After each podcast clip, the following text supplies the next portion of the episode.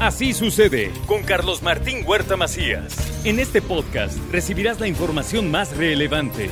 Un servicio de Asir Noticias. Y aquí vamos a nuestro resumen de noticias. Hasta 40 años de cárcel a quienes incurran en agresiones con sustancias corrosivas.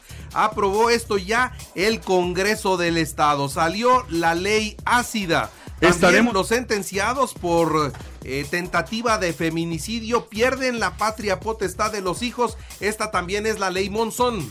Son justamente las niñas, niños y adolescentes quienes quedan en una situación aún más vulnerable de la que ya se encontraban, ya que les han arrebatado a su madre y en muchos casos quedan al cuidado del criminal que se dice su padre. Es por ello que como legisladoras y legisladores no podemos permitir que en el marco normativo vigente coloquen una incertidumbre jurídica. Y mire, los colectivos feministas celebraron naturalmente la aprobación de la ley ácida y la ley Monzón. Claro que nadie va a entender una agresión con ácido o agentes químicos porque para entenderla te necesitan quemar. Y es lo que no queremos, que sigan quemando a las mujeres. Pues se tiene que establecer el protocolo en una ampliación porque no existe transparencia. No somos 36 mujeres. Tan solo gobernación el año pasado detectó 222 amenazas de ataques con ácido. El gobernador se pronunció a favor de la aprobación de la ley Monzón y la ley ácida y pide respeto a las mujeres. Una sesión importante, que haya un buen debate y que sigan y que se puedan aprobar estas leyes. Tenemos que estar poniendo reglas coercitivas para poder limitar el actuar de la ciudadanía. Nuevamente el llamado es a que nuestro comportamiento sea algo que prevenga, que se respete en absoluto El gobierno del estado tiende puentes con el sector empresarial con la llegada de Héctor Sánchez. Esto también lo dijo Sergio Salomón Céspedes. Tendimos puentes entre eh, un sector importante de empresarios en el estado de Puebla y el gobierno del estado, entendiendo que vamos en un mismo frente y yo llamaría una reunión de poblanos y poblanas de un sector específico, pero todos con una gran voluntad Eduardo Rivera celebró la disposición del gobernador para realizar obras de seguridad e infraestructura en la capital. Nosotros saludamos que el gobierno del estado, el gobernador quiera, sí, apoyar también en temas de infra- es- infraestructura a los municipios. Decía el gobernador eh, Alejandro eh, de la importancia del gobierno federal de, ap- de apoyar en estos proyectos. Ya lo hemos comentado en otras conferencias de prensa. Inauguraron la 16 Oriente. Invirtieron 45 millones de pesos, así también lo destacó el alcalde. de 45.4 millones de pesos. Recordarán ustedes los medios de comunicación que solicitamos un anticipo, un crédito que estamos pagando nosotros mismos en esta administración para ganarle al tiempo de aguas, de lluvias, porque transitando en esta temporada de lluvias, en estas avenidas que se están reparando, Inició el segundo operativo de pago del bienestar de los programas de esta dependencia. Esto concluye el 28 de marzo, así lo dijo el delegado, el señor Abdala. Estos operativos siempre han estado acompañados de Sedena, de Guardia Nacional, de la Policía Estatal, de las policías municipales, previo eh, siempre al inicio de estos, de estos operativos se realiza una mesa de coordinación entre cuerpos de seguridad para eh, saber cuál es el itinerario de las mesas que se instalan. Ante la intensa agenda de trabajo se usarán los helicópteros del Estado y que Dios nos acompañe, dice el gobernador. razón por la cual estaré acudiendo constantemente a la misma ciudad y concluyo el tema recalcando que la decisión se toma a partir de criterios estrictos de trabajo y con absoluta responsabilidad. Así es que muchas gracias y que Dios nos acompañe. Anuncia el gobernador que se construirá una carretera en la zona de Zacapuaxla con un monto de 99.87 millones de pesos. Ayer estuvo allá.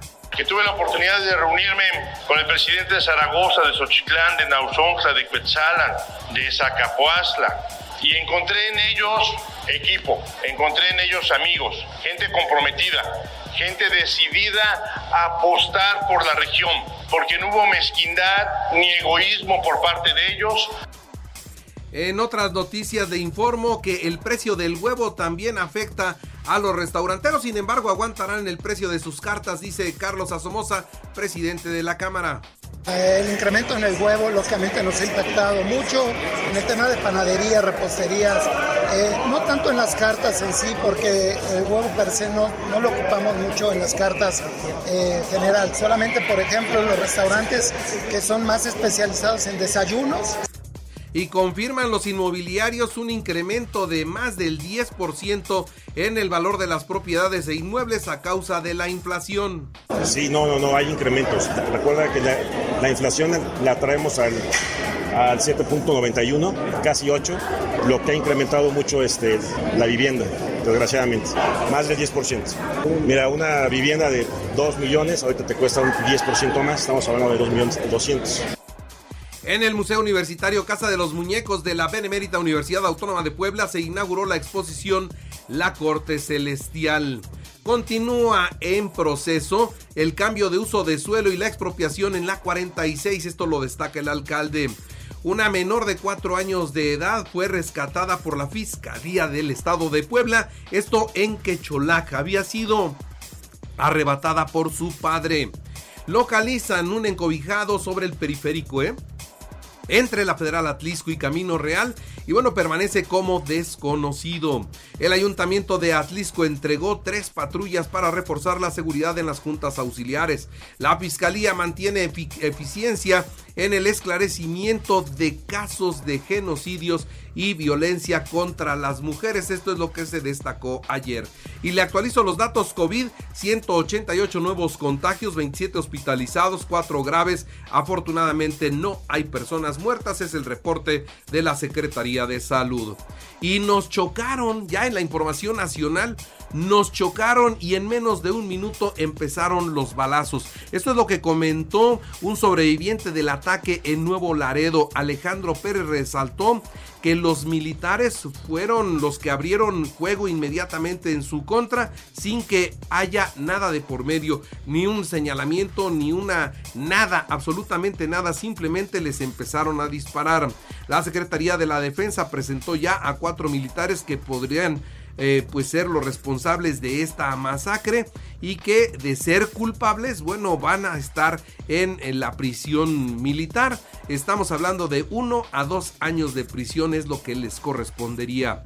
La Fiscalía General de la República entregó en extradición a, los Estados Unidos, por supuesto, a Ismael Quintero Arellanes, encargado de la seguridad y protección de Rafael Caro Quintero, líder del cártel Caborca y bueno, pues metido por supuesto hasta las manitas en el tema de la delincuencia organizada.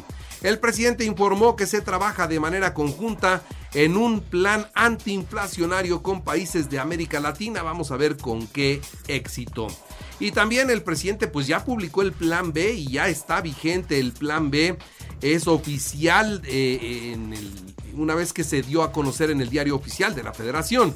Bueno, entra en vigor ya y bueno, ha iniciado un plazo de 30 días naturales para que se presente ante la Corte las acciones de inconstitucionalidad. Por cierto, Edmundo Jacobo Molina, quien se había desempeñado como secretario ejecutivo del INE y del extinto Instituto Federal Electoral por casi 15 años, ya fue cesado del cargo de acuerdo a lo establecido en los artículos transitorios del Plan B. Lorenzo Córdoba informó que ha iniciado ya eh, un juicio electoral ante el Tribunal Electoral del Poder Judicial de la Federación por violaciones a la autonomía de la institución tras el cese inmediato de Edmundo Jacobo de la Secretaría Ejecutiva del INE. Y por cierto, el dirigente nacional del PRI, Alejandro Moreno, dice que la entrada en vigor del Plan B es el mayor golpe del gobierno a la democracia de México. ¿Por qué? Bueno, mire, ¿qué es el plan B o cómo queda el plan B? Se sustituyen las 300 juntas distritales del Instituto Nacional Electoral por oficinas auxiliares. La desaparición de 1.264 vocalías de las juntas distritales y locales de el INE en todo el país, así como la difusión de una decena de direcciones eh, pues, y unidades de oficinas centrales que se van a fusionar. Modifica los procedimientos y plazos del proceso electoral 2024. Elimina la estructura permanente subdelegacional del INE y reduce al mínimo el servicio profesional electoral faculta al gobierno a interceder en las elecciones ya que los funcionarios podrán hacer propaganda durante sus pues durante las elecciones bajo el argumento de que tienen libertad de expresión. Permitirá que los mexicanos en el extranjero voten con su pasaporte o matrícula consular, un documento expedido no por el INE, sino por la Secretaría de Relaciones Exteriores, y entonces con eso van a poder votar ahora. ¿Y el padrón? ¿Cómo queda el padrón electoral? No lo sabemos. Se mantiene el programa de resultados preliminares electorales, pero también el sistema de conteo distrital. Se establece una boleta única, lo que tiene implicaciones en el resultado. Los partidos no podrán eh, disponer de una copia de los resultados de la casilla, por lo que se desconoce cómo será el cotejo. Habrá menos personal en los eh, recuentos parciales y totales de votos. El registro de representantes de los partidos en las casillas podría hacerse 48 horas antes de la elección y no 13 días antes como es ahora. Y la sustitución de esto se daría el mismo día de la elección y no 10 días antes. Son de las modificaciones que van dándose a conocer. Y bueno, también informarle a usted sobre la Gigafactory de Tesla en Nuevo León. ¿Sabe en cuánto tiempo va a quedar lista? En nueve meses. En nueve meses estará terminada porque van a trabajar de día y de noche los siete días de la semana y en nueve meses la van a entregar. En la información deportiva, Diego Coca presentó la convocatoria para la selección mexicana. El guardameta Antonio Rodríguez y el delantero Roberto de la Rosa sorprendieron en la lista. En el fútbol, Necaxa Tigres a las 7 de la noche, así abre la jornada 10. Mazatlán Cruz Azul a las 7, Tijuana Atlas a las 9. Puebla visita el domingo a los Pumas al mediodía. América Pachuca sábado a las 7. Chivas Santos a las 9. Querétaro Toluca el domingo a las 7 de la noche. El eh, delantero de el Puebla, Fernando Aristeguieta, bueno, jugará a préstamo con el Caracas en la Liga de Venezuela.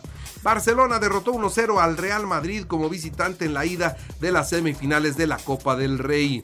Los guerreros de Golden State superaron 115 a 91 a los Clippers de Los Ángeles en la actividad de la NBA y Checo Pérez listo en el Gran Premio o para el Gran Premio de Bahrein que con esto pues abre la Fórmula 1 se corre el domingo a las 9 de la mañana. Así sucede con Carlos Martín Huerta Macías. La información más relevante, ahora en podcast. Sigue disfrutando de iHeartRadio.